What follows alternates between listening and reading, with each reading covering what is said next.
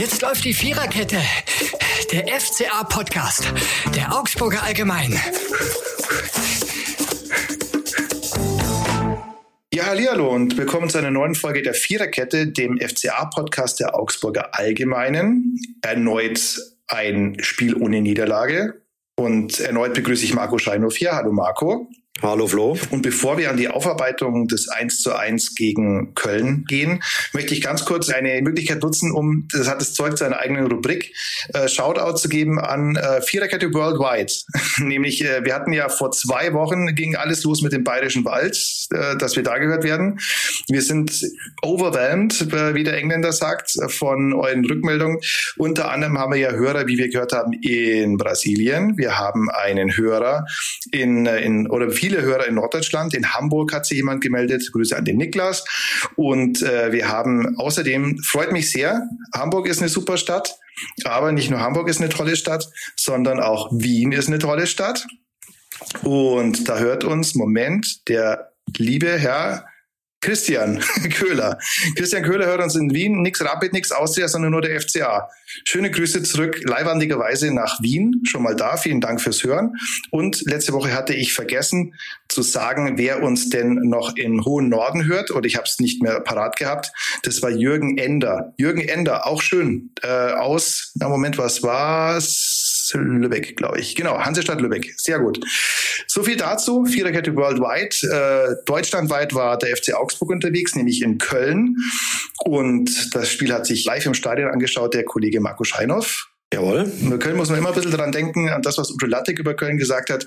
Köln total geil. Leider, irgendwann kommt der Fußball dazwischen und die Vorschau ist toll mit Wir stehen zu dir FC Köln. Leider wird irgendwann Fußball gespielt. Die Zeiten sind natürlich lange vorbei. Äh, es war auch fußballerisch ganz nett anzugucken, oder? Es war fußballerisch, es war zumindest ein sehr unterhaltsamer Nachmittag mit einem äh, sehr offenen Spiel auf einem sehr schwierigen Rasen. Also das hat tatsächlich nach dem Spiel jeder ähm, über den Rasen geredet. Ähm, Steffen Baumgart wollte dann irgendwann nicht mehr, weil er sich so geärgert hat über den Zustand des Rasens, der wohl, wenn ich das richtig verstanden habe, auch nicht in der Verantwortlichkeit vom Verein steht, sondern von der Stadt Köln. Und die scheint äh, irgendwie da nicht so viel ähm, an diesem Rasen zu tun. Jedenfalls war er durch den Regen sehr aufgeweicht, sehr nass, sehr rutschig. Also selbst die tiefsten oder die längsten Stollen, die die Spieler dann aufgezogen haben, haben dann irgendwann einfach nichts mehr gebracht. Und es ist, äh, war eine richtige Rutschpartie. Und dafür für die schwierigen Verhältnisse, glaube ich, war es ein tatsächlich sehr sehenswertes Spiel von beiden Seiten mit vielen Chancen, mit vielen Aluminiumtreffern. Der FCA hat sich ja da mit drei Stück hervorgetan. Drei Stück, genau. Demirovic, genau. und Vargas. Schade, Genau, ne? ja, war sehr schade. Also gerade die Versuche von, von Dorsch, der Freistoß kurz vor der Pause, der ja da so Richtung Lattenkreuz ging, der war sehr sehenswert. Aber auch der, der Schuss von Ruben Vargas, der ja eingewechselt wurde in der zweiten Halbzeit. Also das war schon, den hat er perfekt getroffen und ja, in dem Pfosten raus. Leider, sonst hätte der FCA vielleicht sogar zwei Punkte mehr mitgenommen. Aber ich glaube, so in der Summe war man sich dann doch am Ende einig, dass der Punkt schon okay war, weil die Kölner auch richtig viele gute Möglichkeiten hatten und äh, deswegen glaube ich, das 1-1 war am Ende okay. Der FCA kann wahrscheinlich rein tabellarisch davon durchaus besser leben als die Kölner, die ja trotz des Punktgewinns jetzt ans Tabellenende gerutscht sind. Das ist wohl wahr, ja. Also wenn man das jetzt mal sieht, äh, eins zu eins beim jetzt Tabellenletzten, da könnte man sagen, na ja, also wäre mehr drin gewesen. Es ist aber trotzdem äh, sagst du, ein gewonnen oder nicht nur ein gewonnener Punkt, jeder Punkt ist gewonnen, aber auch, sagen wir mal, ein weiterer Schritt in die richtige Richtung. Was man erstmal, wenn man die Konstellation der beiden Mannschaften sieht, ja hier nicht unbedingt so konstatieren müsste. Warum siehst du das trotzdem als äh, Erfolg an? Weil ich glaube, dass einfach der nächste Entwicklungsschritt ist, den der FCA jetzt auch unter Jes Torup tut, weil er, ich finde es von ihm halt ganz gut ausgedrückt, das ist, ähm, wenn du Spiel nicht gewinnen kannst, dann musst du eben die zweitbeste Lösung mitnehmen und das ist nun mal ein Unentschieden. Und ähm, um so ein Spiel dann am Ende vielleicht, weil ja der Kölner Druck in der zweiten Halbzeit schon immer stärker wurde und äh, ich weiß gar nicht, das Eckenverhältnis am Ende irgendwas von 12 zu 2 oder so für Köln Und ähm, dann, dann rutscht dir irgendwann vielleicht mal einer rein oder und, und da war der FCA tatsächlich 10 zu 2 Samstag, übrigens, Entschuldigung. Oder 10, 10 zu 2, 10 ja, 2 genau. Also ja. auf jeden Fall mhm. sehr deutlich für, für Köln. Und aber dennoch glaube ich, dass äh, der, der, der Entwicklungsschritt dann war, dass die Mannschaft den Punkt einfach über die Zeit gebracht hat. Auch durch clevere Aktionen. Ich habe da zwei Aktionen jetzt noch im Kopf. Die eine war von äh, Jeffrey Roveleo, der mhm. einen gefährlichen Kölner Konter dann mit einem Handspiel äh, am Boden liegend unterbunden hat. Ähm, das war da, wo er die gelbe rote Karte bekommen hat, gell? ohne, genau, ohne vorher Geld bekommen zu haben. Oh, genau, hat ihm der Schiedsrichter, ja. Ich glaube, die Kölner waren ein bisschen erbost, weil die in der Situation äh, eine glatte rote Karte sogar für, für Hoveleo ähm, akzeptiert hätten, sage ich mal, also gefordert haben. Denn äh, es war ja schon, also der Ball, wenn durchkommt, wenn er nicht mit der Hand hingeht, glaube ich, kann sich schon eine recht gute Chance für die äh, für Köln ergeben. Aber ja, Roveleo kam dann mit Gelb davon und äh, die zweite Aktion war dann Tim Breithaupt, der nach einem Ballverlust im Mittelfeld dann ein taktisches Foul relativ clever gelöst hat aus meiner Sicht, was dann aber auch wieder die Kölner erbost hat, wo es dann zu einer Rudelbildung äh, geführt hat im Anschluss. Aber ich glaube, das sind einfach so Situationen, in denen der FCA gezeigt hat, dass er auch clever spielen mhm. kann.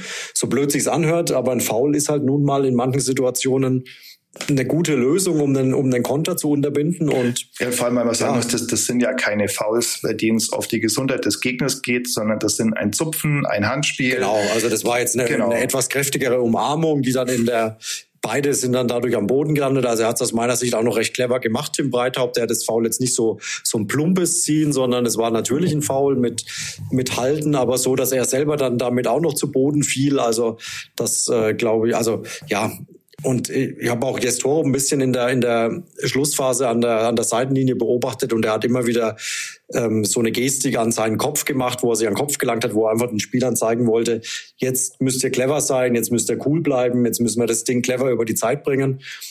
Und von daher, glaube ich, war das schon einfach, äh, Marinko Jurendic hat es ausgedrückt, das war eine Bestätigung der vergangenen beiden Wochen, also sprich der, der Siege in Heidenheim und daheim gegen Wolfsburg.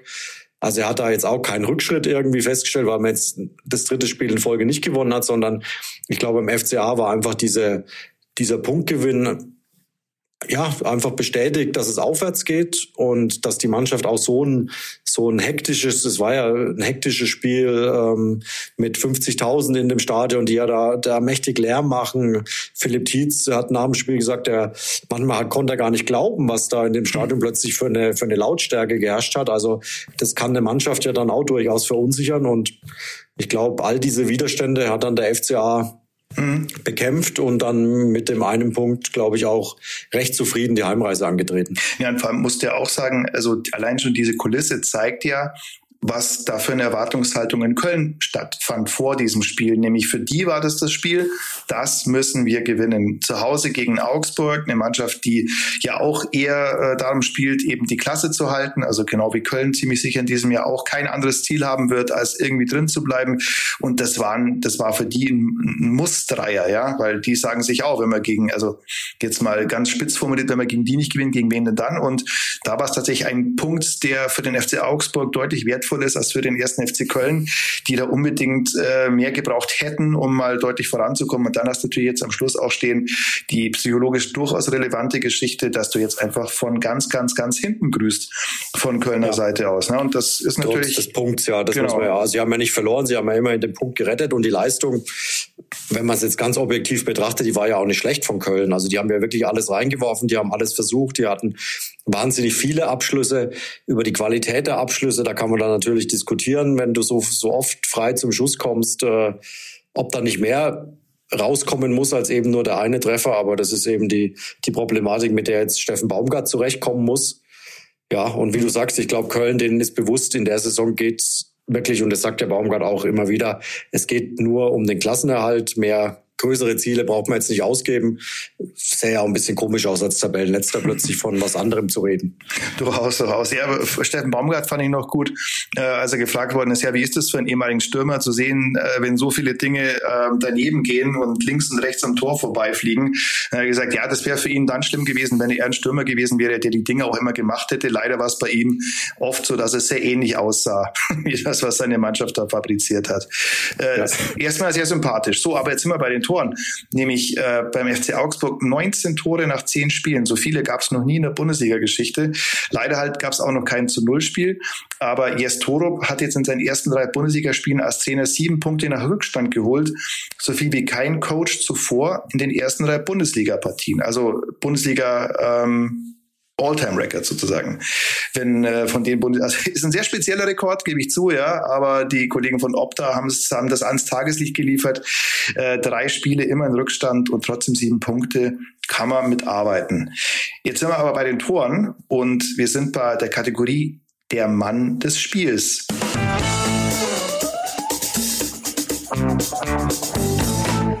Und wer, lieber Marco, wenn nicht Finn Dahmen, der von dir nicht immer nur nette Worte in diesem Podcast bekommen hat, wäre ein Kandidat äh, für diesen Posten, der Mann des Spiels. Nur von mir möchte ich da ja, einschränkend noch sagen. Also ich glaube, da waren wir uns in vielen Beurteilungen weitestgehend einig. Aber ja, ich glaube, äh, so sehr wir ihn vielleicht auch mal kritisiert haben für seine bisherigen Leistungen im FCA-Trikot, so sehr müssen wir jetzt auch einfach sagen, dass er am, am Samstag ein ganz entscheidender Faktor war, dass, dass das Spiel äh, mit dem eben nur dem einen Gegentor ausging, weil er einfach vor allem in der zweiten Halbzeit dann doch den, die, die eine oder andere Situation sehr, sehr stark gelöst hat. Seien es jetzt 1-1-Situationen gewesen, die er sowieso kann, was ja seine absolute Stärke ist, sich da im 1-1 gegen den Stürmer zu behaupten.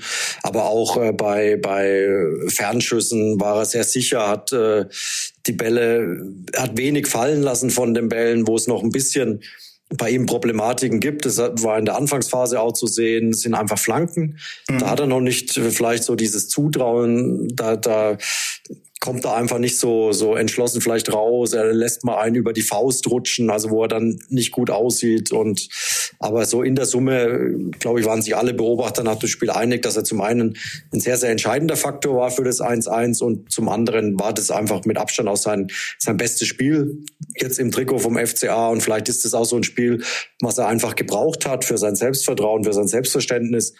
Und dass wir jetzt einfach so einen Finn Dame Woche für Woche vielleicht sehen. Mhm. Ja, also Finn Damen jetzt mit einem Schlag äh, sieht diese Statistik, sieht zumindest eine Statistik, die vorher nicht so rühmlich war, für ihn eigentlich schon deutlich besser aus, nämlich die mit den gehaltenen Schüssen. Da ist er mittlerweile auf Platz fünf in der Bundesliga ähm, war ja auch ein Wert, der bislang nicht so gut war. Jetzt hat er zwölf Paraden, Saisonrekord in einem Spiel. Und insgesamt liegt er jetzt bei 38 gehaltenen Torschüssen, was in der Summe auch, äh, wie gesagt, für Platz fünf reicht. Hinter Marcel Schuhn, Oliver Baumann, Kevin Müller und Manuel Riemann. Wenig überraschend, bis auf Oliver Baumann von der TSG Hoffenheim sind das natürlich alles Torhüter, die ein bisschen weiter hinten stehen mit ihren Mannschaften. Ist dann einfach so. Aber das könnte der Beginn von etwas sehr Gutem sein. Das ist einfach so, dass man ja, ich, ja, dass man, äh, dass man sagt, äh, jetzt fehlt ihm eigentlich nur noch das zu Null Spiel, ja, dass ja, er, dass er ja. dann im Endeffekt noch braucht. Ähm, ja, und natürlich war nicht nur du kritisch gegenüber Finn Damen, das stimmt schon. Ähm, aber es war ja auch berechtigt, die Kritik ist nicht so, dass wir uns das ausgedacht haben. Umso mehr würde es uns natürlich freuen, wenn er die Kurve kriegt und das äh, abliefert, was er sich selber auch vorstellt. Ich meine, die Steigerung ist ja bei ihm auch erkennbar. Das hat auch jetzt Torb nach dem Spiel zu mir gesagt. Der sagt auch, Natürlich hat er sich mit der Torwartposition auch beschäftigt. Äh, ihm war auch bewusst, als er die Videos angeguckt hat, dass in der Defensive, also die Videos vor seiner Zeit noch aus, aus Maßenzeit.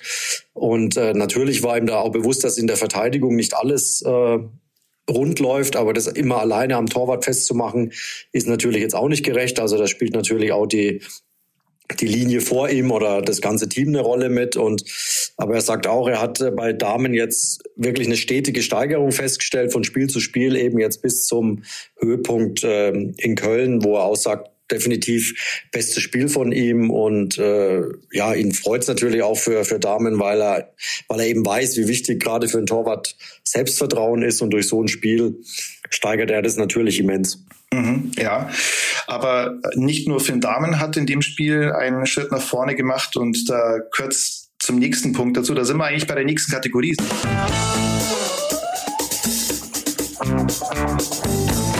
Wenn dieses Spiel ein Song wäre, dann wäre es diesmal von Eminem Without Me.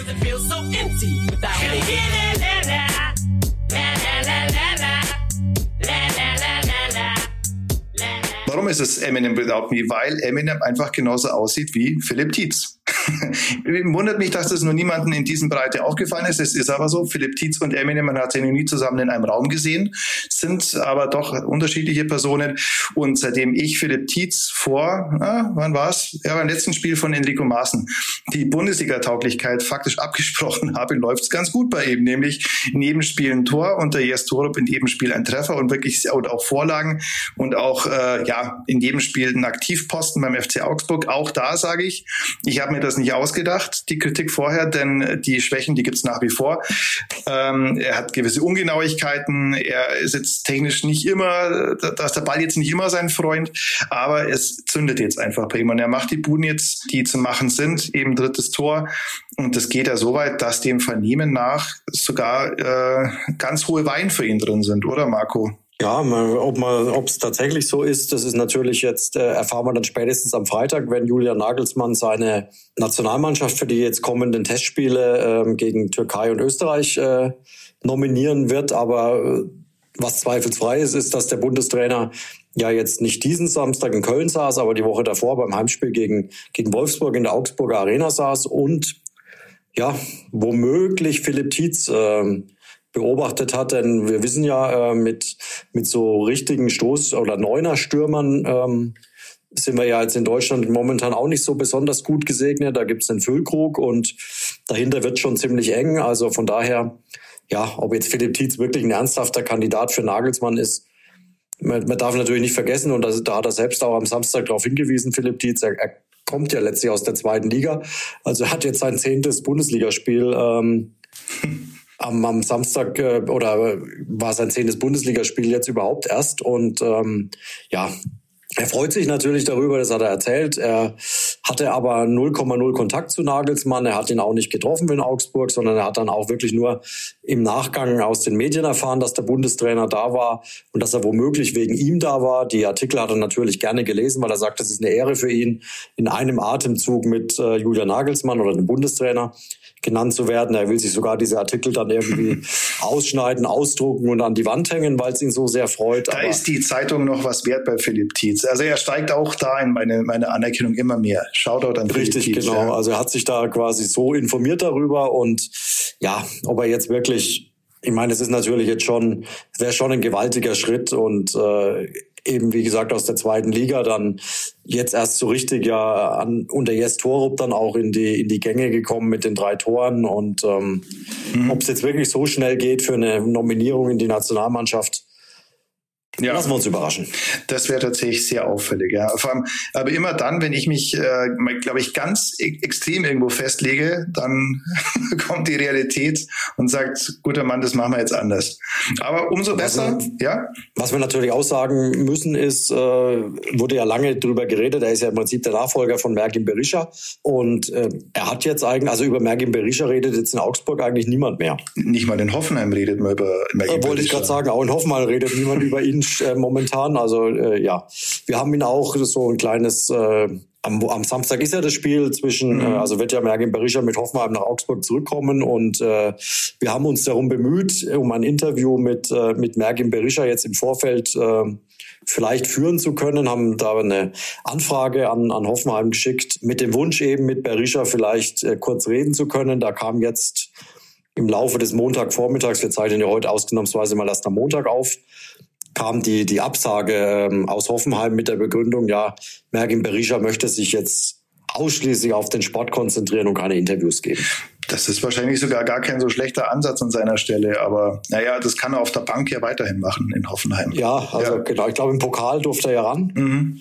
Für Hoffenheim jetzt äh, letzte Woche, aber in der Bundesliga, glaube ich, ist das jetzt nicht das, was er sich vorgestellt hat an Spielzeit, die er da bekommt.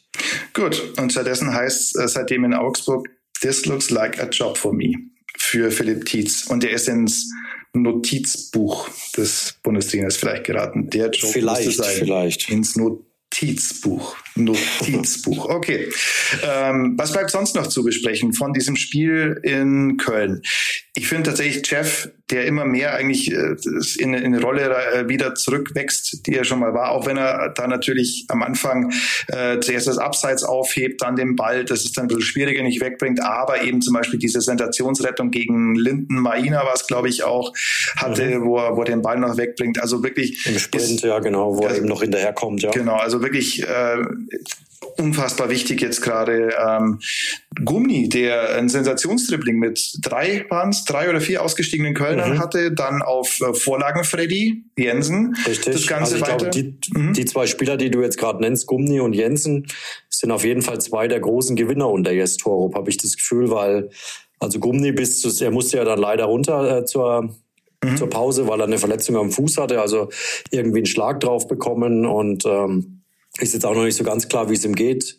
Ich habe vorhin mal beim FCA nachgefragt, da gab es jetzt noch keine wirkliche Antwort, was aber darauf hindeutet, dass es jetzt nicht allzu schlimm sein sollte. Aber glaube er und auch Freddy Jensen, ähm, ja, die, die unter Torup jetzt richtig aufblühen und äh, immer bessere Leistungen zeigen. Ja, also das sind schon gute Ansätze. Es gibt aber, äh, wo Gewinner äh, gibt, da gibt es auch Verlierer. Das ist dann so, vor allem bei einem Kader mit 32 Mann. Äh, Patrick Pfeiffer, den hatten viele, auch weil er ja, ähm, weil er zuvor ja relativ viel gespielt hatte, vielleicht an der Seite von Jeffrey Hauveleo, vertretungsweise für Felix Udukai erwartet, vor allem wenn es ja um, um das Kölner Spiel von Flanken lebt und dann kommt so ein Hühne wie Pfeiffer natürlich noch mehr zur Geltung. Der war aber aber nicht nur nicht in der Startelf, sondern nicht mal im Kader, was natürlich schon eine Ansage ist. Ähnlich wie Arne Meyer, der zwar diesmal verletzt war, aber da hatten wir es ja auch, ähm, weder unter äh, Maßen und noch weniger unter Torup zur Geltung kommt. Wobei Pfeiffer finde ich schon eine harte Ansage. Jemand, der, wie gesagt, dem man vielleicht gedacht hätte, der, der spielt jetzt vielleicht mal in Köln und dann fährt er nicht mehr mit schon. Ja, zeigt natürlich auch den Konkurrenzkampf, der da, wie du es schon sagst, 32 Spieler. Also wenn wir jetzt mal die Langzeitverletzten Oxford und Framberger abziehen, dann sind wir immer noch bei 30 Spielern, die um die Kaderplätze kämpfen. Und nachdem jetzt äh, Tanganganga zum ersten Mal ja im Kader stand, mhm als ebenfalls Innenverteidiger hat, äh, musste Torup halt eine Wahl treffen und äh, ja, er hat sich dann in der Stadtteil für Bauer entschieden und für Pfeiffer in dem Fall gar nicht. Und das ist schon, er war ja so ein bisschen auch der Hoffnungsträger. Er kam ja mit einer Sperre hier nach Augsburg aus, der, aus seiner Darmstadt-Zeit noch hat er die ersten drei Saisonspiele wegen der roten Karte verpasst. Und dann hat man ja schon gedacht, dass er vielleicht so ein, so ein ganz wichtiger Faktor in der Innenverteidigung werden kann. Aber da haben sich jetzt, äh, wie du schon gesagt hast, äh, Hovelo der einfach wieder eine sehr, sehr gute Rolle spielt. Glaube ich, seinen Stammplatz äh, fest. Und im Normalfall könnte ich mir vorstellen, dass auch Felix Udoka jetzt wieder zurückkehren wird, äh, nachdem jetzt ja seine gelb-rot-Sperre abgesessen ist. Mhm. Jos, Jafet Mansambi Tanganga übrigens ist ja der Spieler, der gekommen ist im Transferfenster, ähm, weil man einen anderen Spieler äh, den Bütrich weggeschickt hat, weil der nicht so ganz fit war. Jaffe Tanganga ist jetzt fit mittlerweile. Auch das ist vielleicht noch eine interessante Fußnote. Naja, aber ich finde es schade, dass das übrigens kein Stürmer geworden ist. Tanganga. Man stellt sich vor, das wäre ein Stürmer und man dürfte diesen Namen öfter im Stadion schreien, was als Innenverteidiger jetzt eher nicht so oft passieren wird. Das wäre was. Naja, sind wir mal gespannt. Auch das ist eigentlich jemand, der mit dem Anspruch gekommen ist, äh, sehr ausgeliehen von Tottenham. Ähm, mhm. hier, hier eigentlich schon zur absoluten Stammkraft zu werden, weil sonst würde es ja auch für Tottenham gar keinen Sinn machen. Bin ich gespannt, wie der den Konkurrenzkampf so er denn mal fit ist, was jetzt der Fall zu sein scheint, anheizt. Ja. Aber das bedeutet im Grunde, dass wir uns im Winter auch auf äh, eine Kaderjustierung äh, einstellen dürfen von Spielern wie ich nehme jetzt mal an, Frederik Winter, der wirklich gar keine Aktien hat zum Beispiel, aber auch andere Spieler, die jetzt einfach brutal hinten dran stehen, ähm, einstellen dürfen. Also dass da ein bisschen was nach hinten korrigiert wird, was die Kadergröße angeht. Definitiv. Also das hat ja Marinko Jurendic auch schon angekündigt, dass der Kader tendenziell, was heißt tendenziell, er ist einfach zu groß mit den, mit den 30 Spielern jetzt. Und ich glaube, dass das Bestreben des FCA sein wird, ähm, jetzt nicht unbedingt Spieler zu verkaufen, aber zumindest halt Laien äh, oder Ausleihen zu realisieren, dass einfach solche Spieler dann woanders Spielpraxis sammeln und dann eventuell wieder zurückkommen. Ähm, verstärkt, mhm. gestärkt. Aber was man auch sagen darf, äh, von den Spielern, die jetzt im Winter kamen, also die am Anfang auch von uns, ja, auch von uns als, als recht positiv alles bescholten wurde, da ist jetzt gar nicht mehr so viel übrig von diesen, von dieser Euphorie. Also klar, wir haben Arne Engels, der jetzt auch beinahe wieder das 2 zu 1 gemacht hätte am Samstag, ähm, ja. und der sicherlich ein, ein, eine absolute Bereicherung ist. Aber dann haben wir Spieler wie Irving Cardona, der, man muss es leider so sagen, in den Status eines Mitläufers bestenfalls jetzt gewandert ist, nach sehr vielversprechendem Beginn. Wir haben das Fanel Buku, der leider überhaupt gar nicht klarkommt, offenbar in Augsburg. Ähm, dann gibt's äh, Jolina auf links, David Scholliner, der auch offenbar ja schon, schon sehr wenig Aktien zu haben scheint, sowohl unter Enrico Maaßen als auch jetzt bei seinem Nachfolger.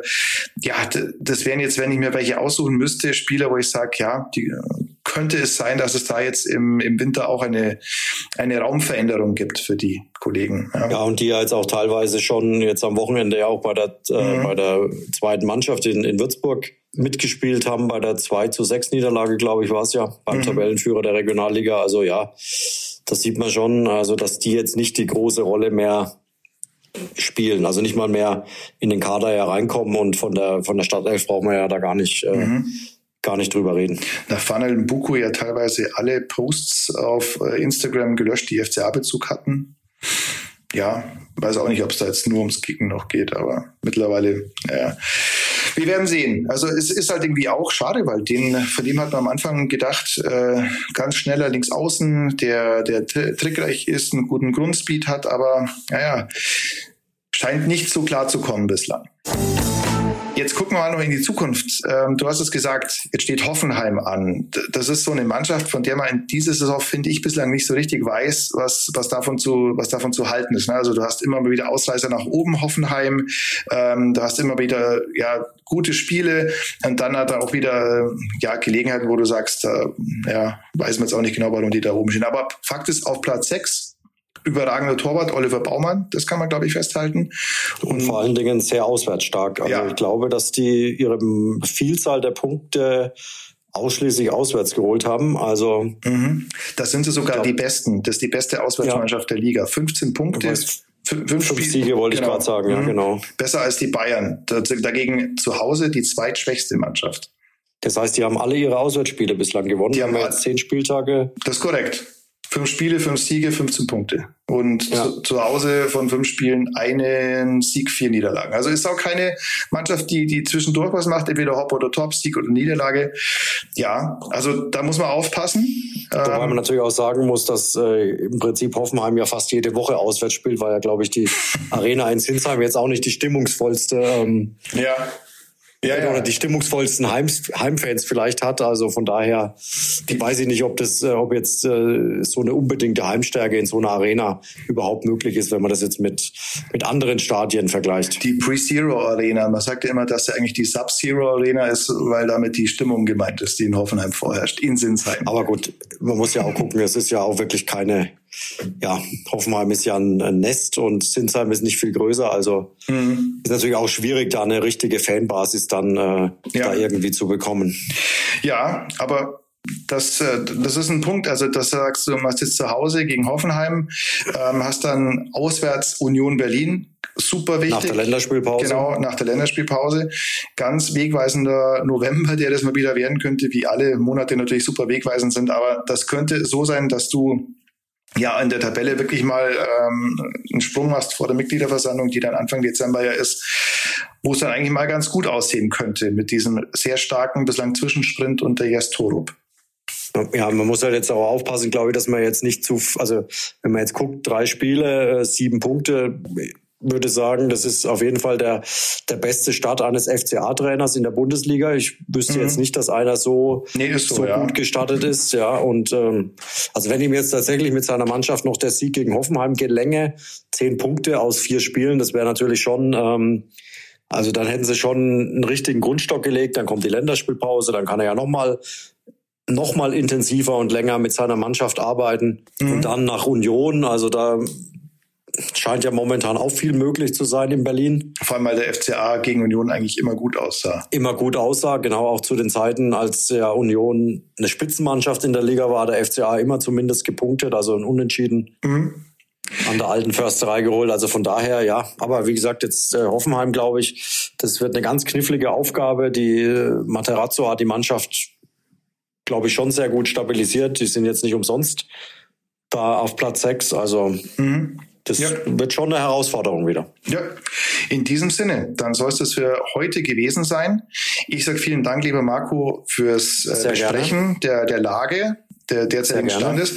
Äh, vielen Dank an euch, die ihr euch das angehört habt und hoffentlich äh, weiterhin fleißig weitererzählt und auch weltweit das Ganze gerne hört. Sei es in Hamburg, sei es im, sei es in Rio, sei es in äh, was was hat man noch? Ja, also ähm, in Wien, ja genau, Österreich, sehr gut, freut uns alles, sehr gut. Bewertet uns, sagt's weiter, abonniert uns und wir hören uns in einer Woche wieder und wissen dann mehr, wie es Mergin Berisha bei seiner Rückkehr in Augsburg ergangen ist. Dann bis dann. Ciao. Das war die Viererkette, der FCA-Podcast der Augsburger Allgemein.